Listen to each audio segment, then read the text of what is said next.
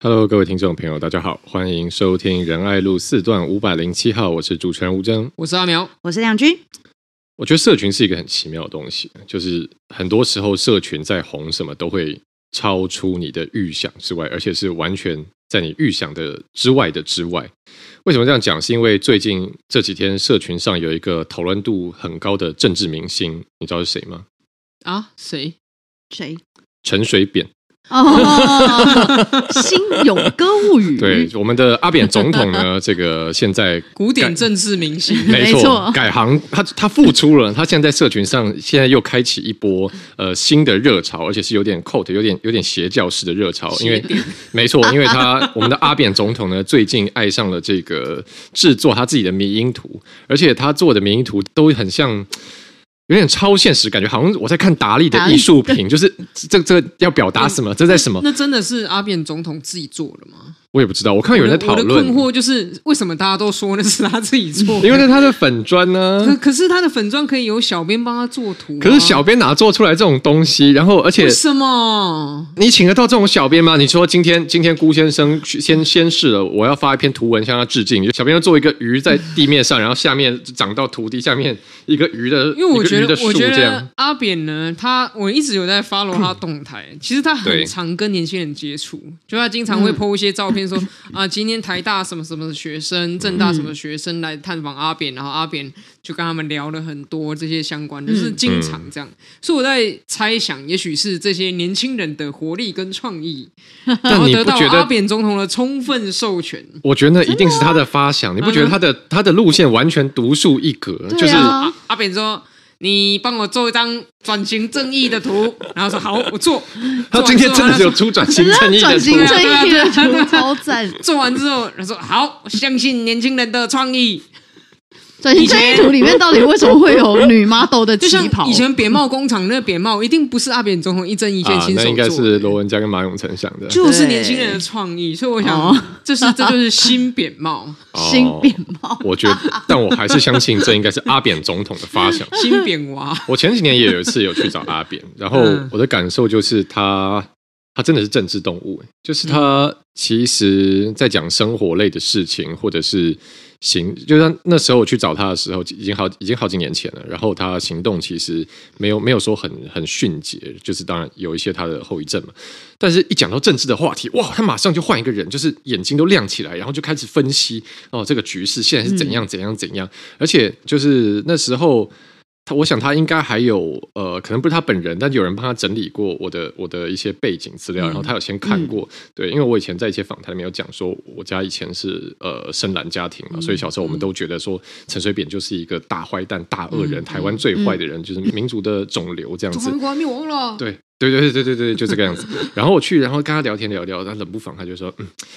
啊！现在还觉得我是坏人吗？没有，没有，不好意思，总统，对不起，我我现在我现在搞清楚了。所以我觉得，对，我觉得这些长辈很有意思。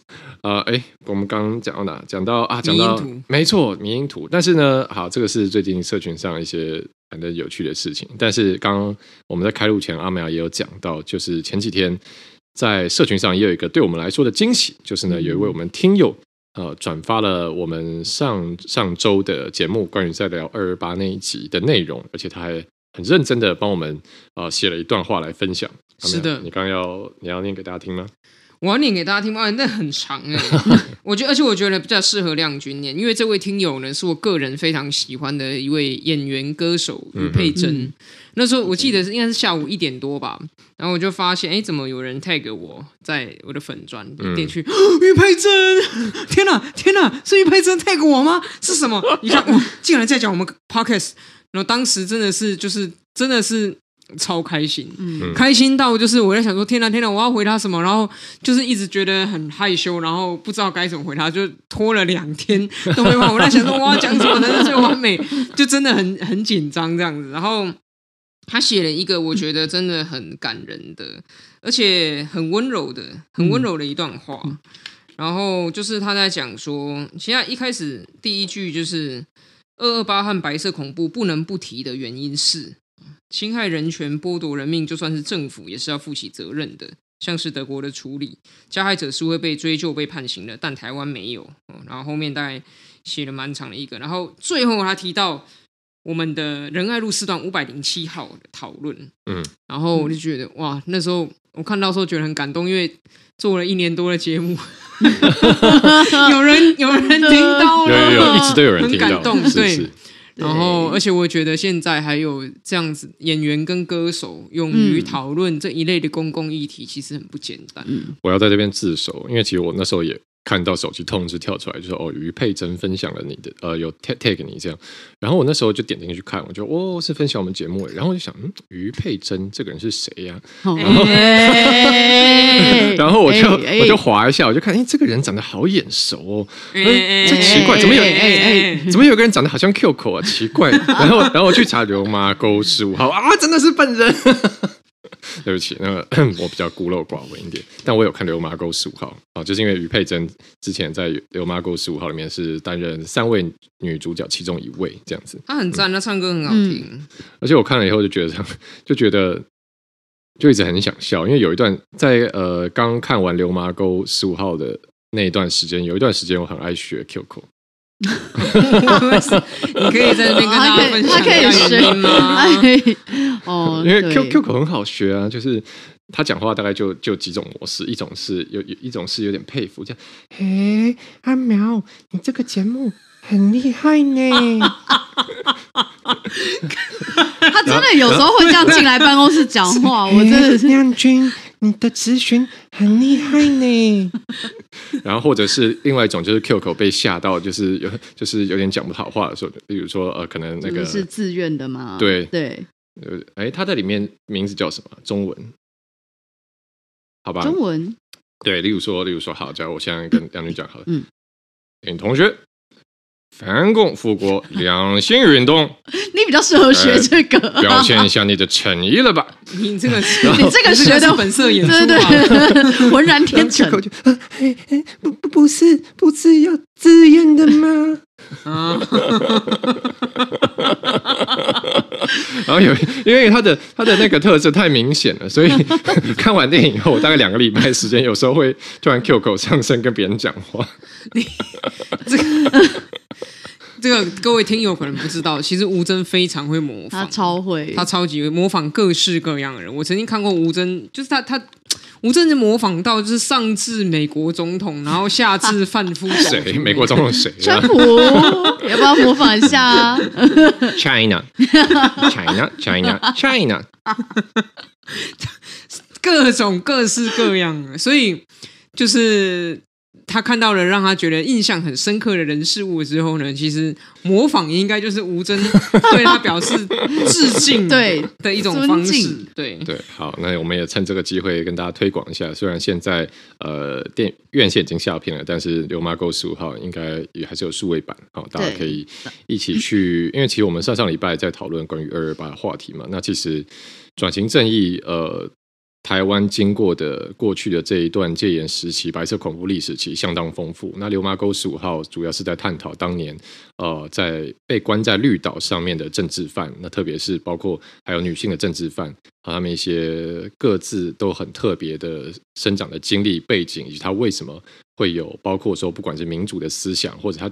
就是带赛，然后被牵连，被关到这个绿岛上面，所以非常推荐大家去有机会的话，可以来一起看这一部关于台湾历史的电影。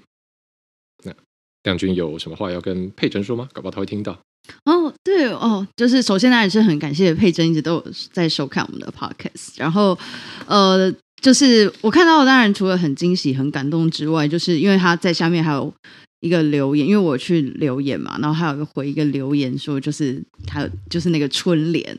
拿到我的春联，对，然后因为今年我是写人和年丰，对，所以就是他就说都放在他的超级羡慕的，对，在外面扫街竟然可以遇到一辈子 哦，对，就是真的很很感动，而且 因为其实呃有时候我们就会想说，在这个节目里面讲这么严肃的事情，到底大家的接受度，或者是呃大家听完之后有没有什么回馈？其实我们很少能够知道大家听完我们节目的一些。想法，所以就是呃很感谢佩珍，然后也很希望说有大家的听友，就是听完我们节目有什么心得的话，其实就可以多多在你们的社群上面分享，然后 take 给我们这样。好的，那说到听众的回复呢，我们现在也马上来这个来盘整一下听众的回复，因为前几集其实哎、嗯、就是二十八段一集，我们有聊到亮君的困扰。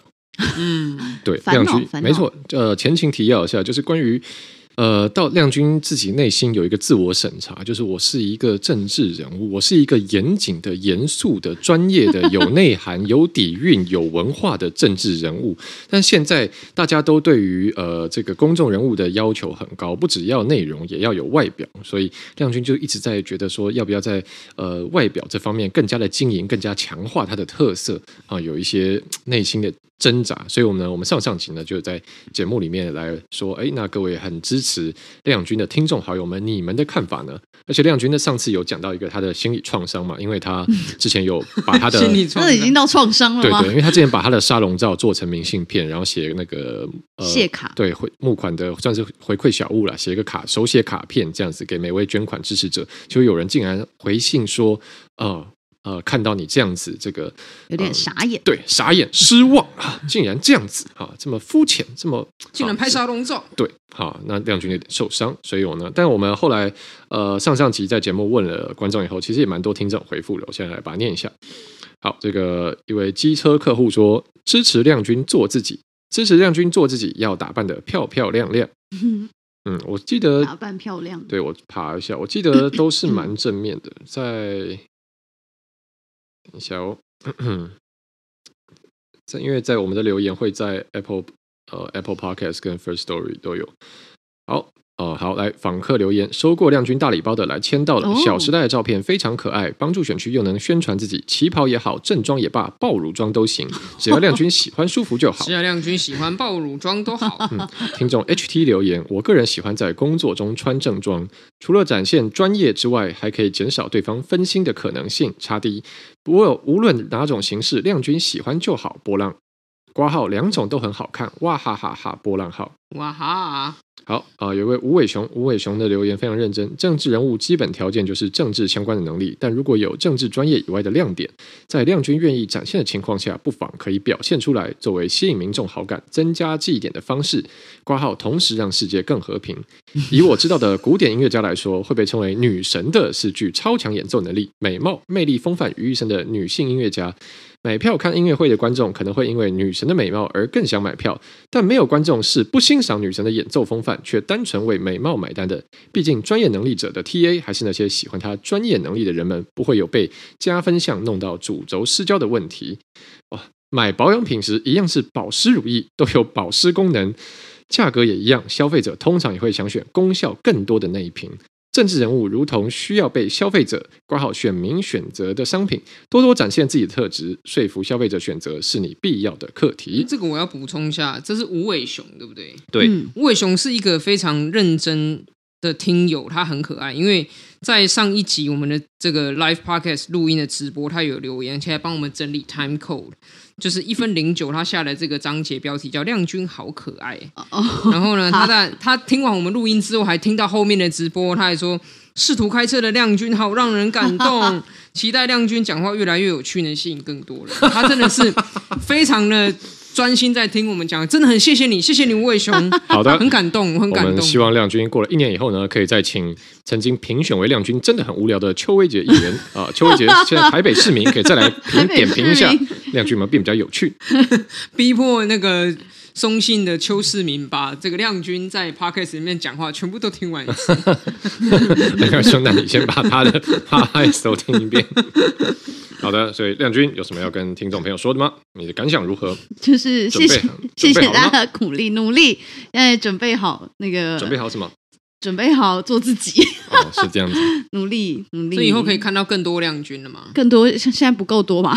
我最近有看到有多一些些，哪里？就是亮君有打高尔夫哦，对对对，最近的新挑战，没错，打高尔夫。以后会把目标放在参与裙摆摇摇吗？参与裙摆摇，裙摆摇不是女子公开赛吗？对啊，对啊，嗯，哇，你的我的我的目标就是这个配备漂亮，服装漂亮，姿势漂亮，然后剩下的就一切有缘，成绩也漂亮。啊，好漂亮。对，好，那这个是大概最近发生一些事情，然后也是很谢谢听众朋友，呃，有持续的跟我们在呃网络上互动。我们上礼拜那时候说要来聊今年，呃，今年跟明年的总统跟国会大选，但是上次我们只把民进党讲完，就时间就有点差不多了，没错，对，所以我们是不是应该要接着往下盘点一下？是的，好，我们先从国民党来开始讲好了。国民党，国民党过去的一个几个礼拜，我觉得进展也蛮迅速的，因为之前大家呃关注的话题比较是说国民党究竟要推谁出来选总统嘛。那有被点名到的当然是侯友谊，然后郭台铭，那也有人在讲朱立伦，但是是不是呃过了两个礼拜以后，好像现在郭台铭有点 out 的感觉了？我不知道哎、郭台铭有什么理由啊要 out？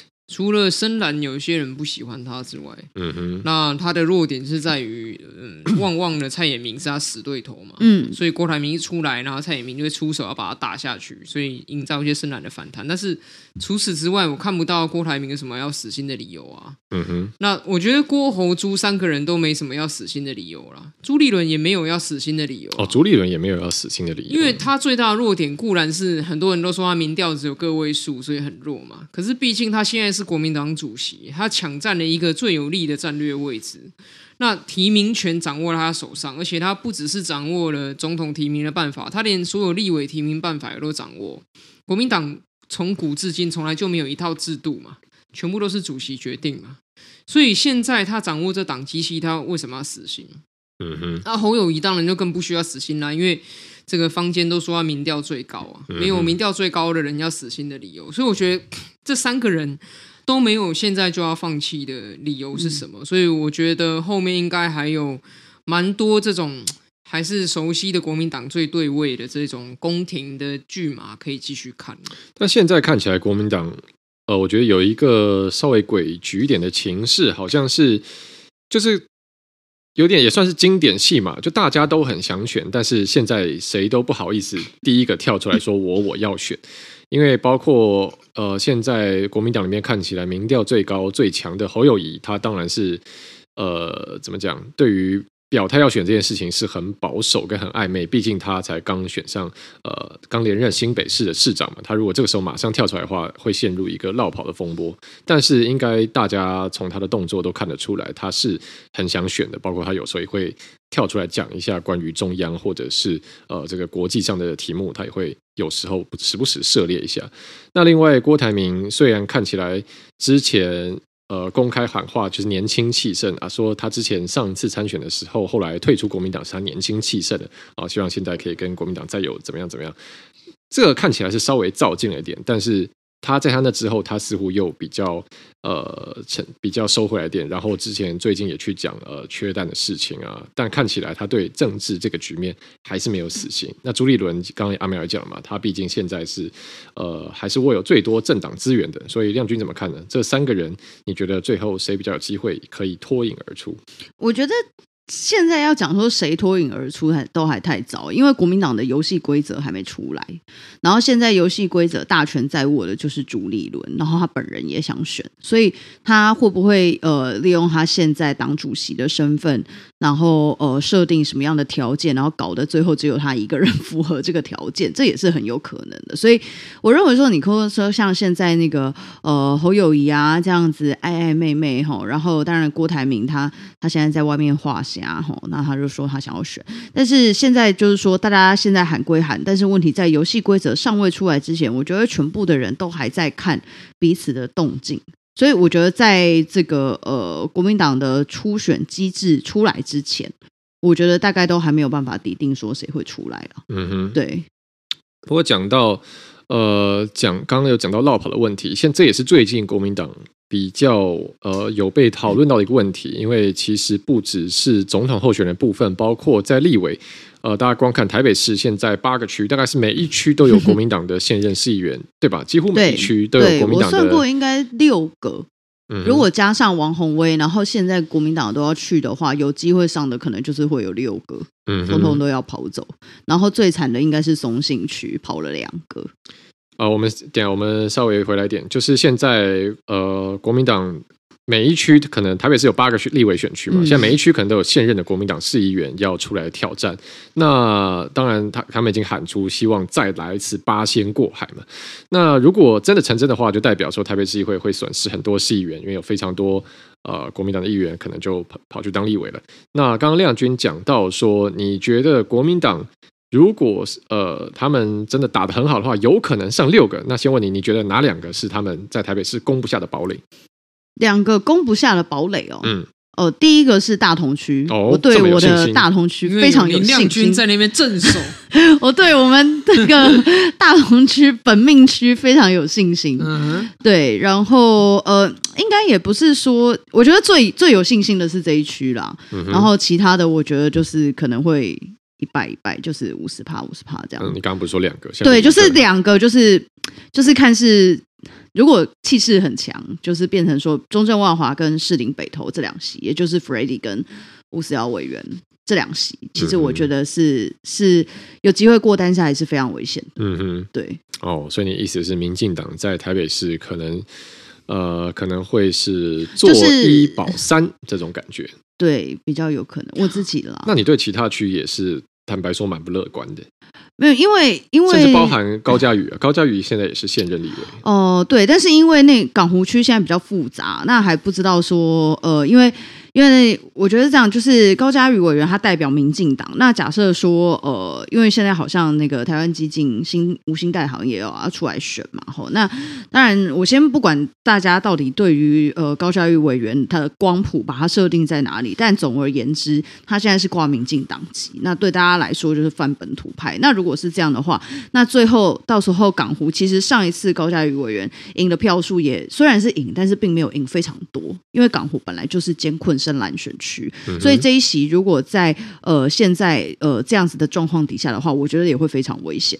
嗯，对，所以我我觉得是这样，就是说，呃，我们去思考说，二零二四年哦，这一场选举在总统选举上面本来就很不容易了。那如果在国会选举上面，其实呃每一个选区，其实，在二零二零年当时是因为乘着这个比较顺风的政治局势，其实也拿下了非常多过去我们认为挑战不呃。非常不可能的艰困选区，那但是在这一次，我觉得可能就没有像上一次那么乐观。嗯、那所以变成说，呃，大家觉得我们要面对呃接下来的国际局局势以及台湾的下一步的话，那我们选票到底应该要怎么去投？我觉得这个是大家接下来要慢慢思考问题，因为现在选战还没有到很白热化，然后等到国民党的总统候选人出来之后，其实呃蓝绿阵营哈或者是柯文哲哈，就是大家都会开始进到热。那到了那个时候，嗯、其实大家真的要好好思考这件事情。那我换一个题，换一个题目问你，嗯，因为今年年初的时候，王宏威才打败吴一农，选上中山北松山的立委嘛？对。那当时引起一个比较大争议的，就是所谓落跑问题，嗯、因为王宏威等于是他一选上。呃，一确定当选新任的新一届的市议员，嗯、还没就职，他就宣布要来参选中山北松山嘛，所以是呃非常明确的，就是要这个落跑，或者说放下他的选区。对，所以当时算是有点争议，但是王宏威最后还是呃顺利的当选了。嗯，那所以现在看起来，国民党的。可能各个选区的议员现在也觉得是说一片情势大好，大家哦精锐进出，包括甚至很多选区可能内国民党自己内部有不止一个人要出来拼哦，都要进行初选。那你觉得台北市的市民普遍来讲，大家会在意这件事情吗？这件事情对国民党的大选会是一个 issue 吗？还是说其实大家没关系，就是投过身就过，其实接下来就是。就就出来选没问题。我我觉得呃，王宏威落跑这件事情对他是有伤的，但是。最后的选票关键会不会是在他落跑这件事情，哈，或者是说代职参选？有些人会说代职参选这件事情，那会不会是最重要的关键？我觉得可可能不一定，还是看大局。所以我觉得回过头来讲说，大家在那边讲说，呃，不管是落跑议员落跑去选立委，或者是说呃有人这种代职参选这种事情，我觉得呃呃，我自己有时候也会反思说。会不会大家最后的选择是选民宁愿让这个选区少一席议员，然后我觉得这个人很棒，我想要把他送进国会。那这个是选民的决定。我有时候因为像王宏威这一次的选举，就会让我有这样子的感觉啊，就是说。呃，虽然这个中山北中山是基本盘是蓝营比较多，然后又是补选，本来就比较辛苦。可是问题是，大家好像对于就是议员刚选上就落跑这件事，好像没有什么特别的感觉。那我觉得唯一有特别的感觉的时候，就是在韩国瑜的时候。所以主要还是来自于第一个大局势，第二个就是这个人的个人特质。也就是说，他在原本的职位上面，他到底是。呃，有在做事还是没在做事嘛？吼，那你很明显看得出来，韩国瑜他当然第一次，他当然刚选上，然后就要去选总统，所以然后再加上很多市政做很烂，所以就立刻被批评。但是你看，如果是已经在议会好几连霸的王鸿薇议员，那他决定要去挑战立委的话，那这一次这个选举最后的结果是大家。愿意把票投给他，然后把他送进国会里面，然后让松山信义少一席议员。就是我有时候也会在思考说，这个事情是不是会不会是选民做的决定？然后再来就是说，其实，在其他国家都有这样的规定，就是说你要跨级参选的话，其实你都要辞掉你原本的职务，或者是你在就是他他是会有一个期间的。所以这是其实是制度上面的设计，是可以让这件事情避免这件事情发生的。所以。我现在的意思就是说，如果落跑这件事情会成为关键的话，那我们应该会看到这些人他受到相应的，就是会反映在他的选票上面嘛。但其实事实上是并没有的，所以才会回到我刚刚讲的说，也是想要跟观众讨论一下。就如果有观众可以现在在我们的这个 Live pocket 下面留言，就是说这到底是大家对于。呃，想要选人，让更好的人进到国会，然后议会少一席议员没有关系，还是说其实大家真的对于这件事情不在意？因为我一直对于这件事情，就是因为这个其实真的是道德，就是政治伦理跟道德问题，因为它其实在法律上并没有特别规定说你不可以这么做。嗯哼，对，嗯哼，我自己觉得其实会挺他的选民其实不太在意这个问题，因为大家就是想要狠狠的打击对手。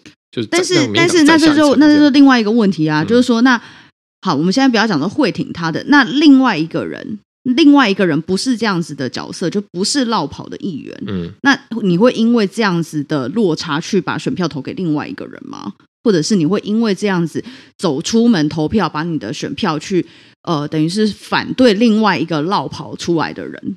嗯哼，就是这这才是这才是关键吧？就是因为最后变成说。嗯会投他的人根本不在意这件事情，那就没差。会投他就是会投他。可是问题是，当大家要去批评他说他是不是呃代职或落跑这件事情的话，那才会是另外一个就是政治攻防的点啊。嗯哼，对啊，要不然否则打这一题，如果是像你刚刚讲的说支持的就支持，那其实根本就没有意义了。嗯，根本就没有意义吗？就是说，就说支持的还是会支持啊，就是你不会让自己的不会让攻击方的支持者变多啊。你懂我意思吗？你的意思应该是你你不，你的意思应该是那到底在意这件事情的中间选民有没有人数多到可以去影响选选举的结果，或者是说这个本身这件事情的驱力够不够强，让大家出来去抵制落跑这件事情？没错。哦，那我想这边有一定的答案了，但是这个蛮有趣的，大家可以表达一下意见，或是呃留言跟我们分享你的看法，因为这个对我想。对于我们了解现在大家想法来说，也是蛮重要的一环。嗯、好，那继续往下来走。呃，那接下来问阿苗，我们刚我们上礼拜讲了民进党，然后刚刚把国民党讲了，那接下来讲一下所谓的第三势力部分好了。因为现在有包括很多的第三政党嘛，或者说我们讲小党哈，相对于两大党来讲还是比较小的政党。那小党第一名是民众党嘛，那除此之外还有这个时代力量、激进党等等等等。你怎么看？怎么预测？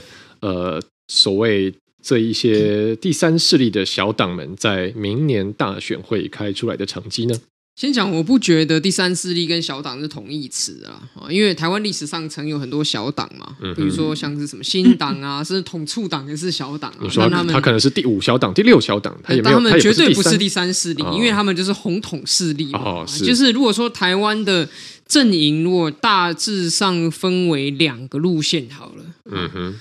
比如说这个亲中派跟防中派，啊，要亲近中国还是要提防中国这两派，那我想这就没有什么第三势力的空间啦，因为要么你是亲中，要么你是防中，没有什么你在那边画三角形 这之类的，这种这其实画三角形是 nonsense 啊。有机会谈这种国际政治关系的时候再讲。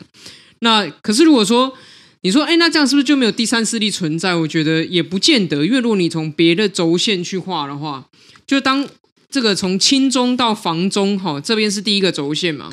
第二个轴线就是，假如我们在经济发展的路线上面，到底是要中间偏右还是中间偏左，是第二个轴线。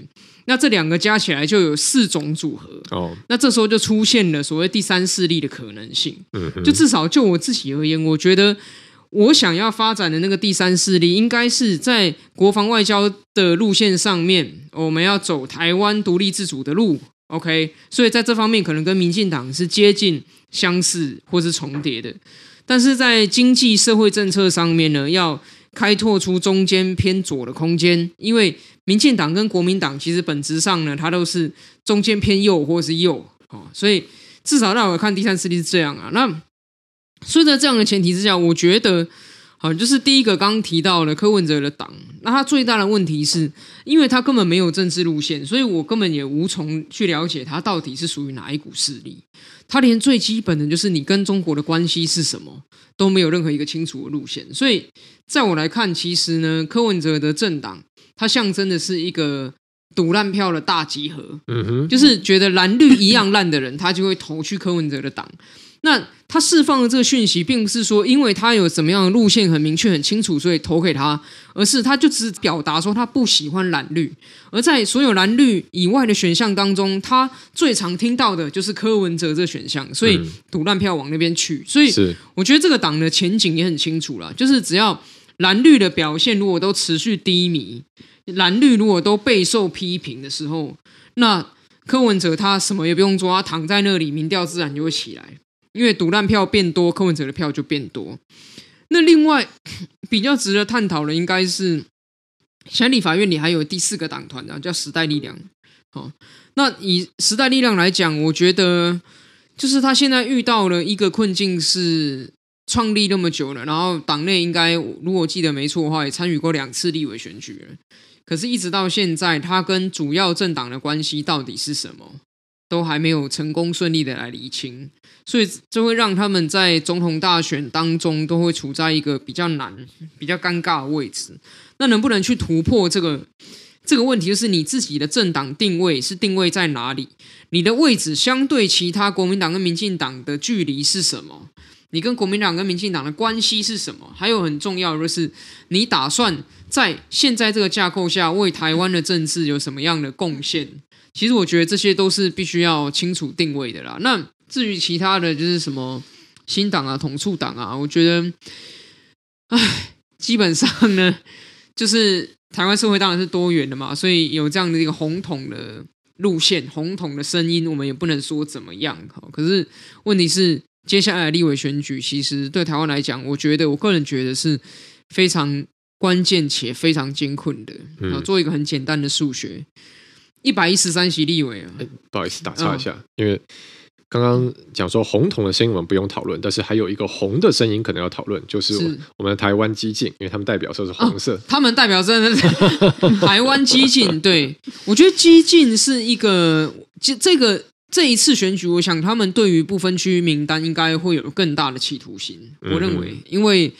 随着激进在这几年之内的知名度，其实一直是一直在变高的，然后社会的注目或社会的支持也是在变多的。那上次我记得他们已经跨过了三点五的门槛了，嗯，那三点五到五之间只剩百分之一点五，所以我觉得在这一次的提名，我猜啦，他们应该会把他们的不分区提名名单弄得很漂亮，嗯哼，然后希望能够在不分区上有所斩获。那因为之前激进的发展上，我觉得遇到了一个。台湾政治史上应该是第一次的挫败吧，就是小党在成功的政治结盟运作之下，选上了单一选区的区域立委，可是最后却被罢免。嗯，这个是一个很我觉得蛮大的挫折，这也是告诉所有的小党说，哎，也许你以后千万不要再想选区域立委，因为就算你选上，最后大党还是会透过罢免的动员把你拉下来。嗯哼，那。所以我觉得这是这不只是对激进的挫败了，也是台湾小党政治发展的一个挫败。所以呃，未来我猜他们会把更多的力量应该是放在不分区。嗯我觉得也不一定是挫败了，因为后来陈柏惟退出了台湾激进，但看起来激进是觉得排毒成功了，所以呃，或许嗯也不一定他们觉得是挫败。那那刚刚好像还漏了一个，嗯、还漏了一个非常重要的角色啊，什么？就是社会民主党哦，社民党，社民党 在这个民主党这今年有什么样的展望？社民党今年的展望就是就是我们希望能够扮演一个角色，就是。在社会上发出自己的声音，希望大家可以注意到一些真的很重要的事情，嗯、不要在这种很众声喧哗、这种喧嚣当中模糊掉真的重要的事。嗯、那刚刚，其实我觉得最近大家都在谈论总统大选，但是比总统大选潜藏的更大的危机是我们的国会选举。嗯哼，因为 我们国会选举现在是一百一十三席立委全部，那五十七席过半嘛，你任何一个势力得到五十七席，你就可以掌握立法院。好，那现在民进党是六十三席。如果说如果说我们把 Freddy 也算到民进党的友军，那就是六十四席。嗯哼，OK，好，六十四席呢，距离变成不过半，好，只差八席，对不对？就是你往下再扣掉八的时候，你就会不过半。那怎么样不过半呢？很简单，各位听友，你算算看，台北、新北、基隆。桃园、新竹市、台中，然后彰化、云林、嘉义，只要各掉一席，你就会掉九席了。嗯、所以总的来说，你就会失去这个国会里面过半的这样子一个地位。那国会不能过半意味着什么呢？哇，竟然绕到我们这个题目的最前面了。嗯哼，阿扁时代啊，朝小野大，嗯、就是。就算就算就算民进党的提名人选上了总统，朝小野大还要建立在总统会选上。对，假设假设总统也没选上，那就是国民党完全执政哦。是，大家可以去想一下这个图像啦。朝小野大就是当时阿扁，比如说他要买什么军购，国民党就不让他买。嗯，他要编列什么样预算做什么样的建设，国民党都不给他做。嗯，是，但是民众还是会觉得总统是你啊，总统是你当啊，为什么你都没有做出什么政绩呢？这个是台湾政治史上曾经非常打结的一个时间呢。那你说，如果是国民党全面执政，那你就可以想象得到，这个情况可能就是回到过去马英九八年。那当然，我也在反省说，为什么这个太阳花九过了九年，今年第九年嘛，过了九年之后，怎么好像年轻人都？这个对于太阳花越来越多质疑的声音，有吗？就是我，我觉得好像年轻人已经不知道太阳花是什么。对，就我的我的意思就是说，是不是这件事情我们已经让它变成一个真的是古时候的事？嗯哼，因为明年二零二四的手头族，当太阳花发生的时候，他们才十岁，就十一岁，就是还是小学生。所以对他们来说，哦，好像真的是古时候的事，所以他们没办法想象什么叫做国民党全面执政，也不会觉得说国会如果说被国民党掌握会怎么样。那在这个时候，在这个时间点，其实我觉得政治工作者有一个责任啦，是要去帮大家描绘一下说，大家做出来的选择之后，你会把国家带往哪个方向。这样才能够让大家在投票的时候是基于我知道我这一票投下去，我的国家可能会变成什么样子的这个前提去投，而不是基于一种感觉啊、嗯哦，我讨厌这个候选人，我讨厌那个候选人，我基于赌烂，所以我要去盖给一个什么？嗯，因为投票应该是个正面的事情，他是说我要我希望我的国家变得怎样，所以我要去盖给那个会实现我愿景的人。那重点就是要先建构大家对于国家未来会变怎样的一个想象。对，这也是我觉得我在这一次的大选之中想要扮演的角色，或者想要发挥的功能。嗯哼，好的，那快速重点整理一下阿苗的预判。阿苗觉得，刚听你这样讲，大概是觉得可能民众党会开得还不错了，因为我我自己感觉是现在蛮多人的提名策略，蛮多人对蓝绿会感到失望的。那如果照你的分析，只要蓝绿被不看好，那民众党的这个基本面就是好的。嗯、那这样。大致上感觉民众党还有可能会开得不错，那似乎是对时代力量，嗯，前景并没有感到很，除非他可以突破一些现有的困境了。但基本上，如果按照现有的格局发展下去，可能并不是很乐观。然后其他的红统小党就不讨论。那在激进的部分是觉得他们应该也是有希望再做一个提升的，就是他们可能会以攻略不分区名单为主。嗯哼，好，那这个是阿苗的的分析。那亮君呢，有什么不同的意见或要补充吗？嗯，哦，我我刚刚有讲到那个国会，我刚刚有稍微提到了，就是 确实现在呃，就是说所谓的泛本土派，如果要在国会过半，其实是非呃，现在看起来哦，至少以现在来说，看起来是非常非常的艰困。那呃，其实刚刚阿苗已经总结很简单，就是说，其实呃，明年就两种可能。哦，呃，如果这个局势维持现在这样持续下去的话，没有任何改变的话，明年两种可能，一种是朝小野大，哦，也就是说民进党继续执政，但是国会不过半；另外一种就是国民党全面执政。其实基本上就是这两种。这两种 picture 嘛，那就是说，现在到底台湾的社会，或者是台湾人民，甚至是台湾的年轻人，到底对呃自己的国家有什么样的呃期待，或者是希望怎么样的人来领导我们？我觉得这件事情是呃，在过去呃，可能因为都。都会纠结在一些喧嚣里面，就是一些民生的小事，什么缺蛋问题也吵得乱七八糟。然后，呃，反正我觉得纠结在这些小事里面，都会让大家去，呃，就是有点对于自己现在台湾身处的呃局势感到混乱，甚至是去模糊我们现在台湾应该要 focus 在说，接下来我们要面临一个再一次向全世界告诉。所有全世界的人说，台湾人对于我们自己国家的决定是什么？哦，就是说，虽然这不是一个什么呃大型的什么独立公投牵涉到这么严重的事情，但是大家对于选出怎么样的一个总统，或者是你的国会组成长成什么样子，这其实就是在告诉全世界其他的国家说，我们台湾人想要怎么样子的呃人来去带我们的国家继续往前走。所以我觉得这件事情是非常非常至关重要的，就是二零二四的大选。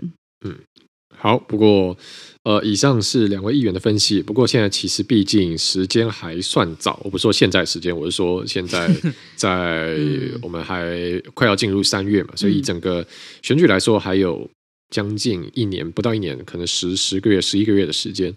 所以当然会有什么样的变化，或会有什么样的变数，其实都还很难讲。因为如果我们参照上一次的经验的话，上一次蔡蔡英文最后拿下了史上最多的总统得票嘛，但是在二零一九年的快三月的时候，他那时候声势其实也还算是相对比较低迷的。所以选举一年会发生什么事情，变化很多。那我们接下来大家继续怎么讲，密切的关注会怎么发展。嗯嗯，好。那今天的节目就到这边喽。那如果大家有什么想和我们聊天或想要听的话题，觉得最近有什么题目很有趣的，也欢迎和我们分享，可以让我们呃一起跟大家有更多共同的话题可以来 share。好，这边是仁爱路四段五百零七号，我是主持人吴峥，我是阿苗，我是杨军，我们下期见，拜拜，拜拜。拜拜。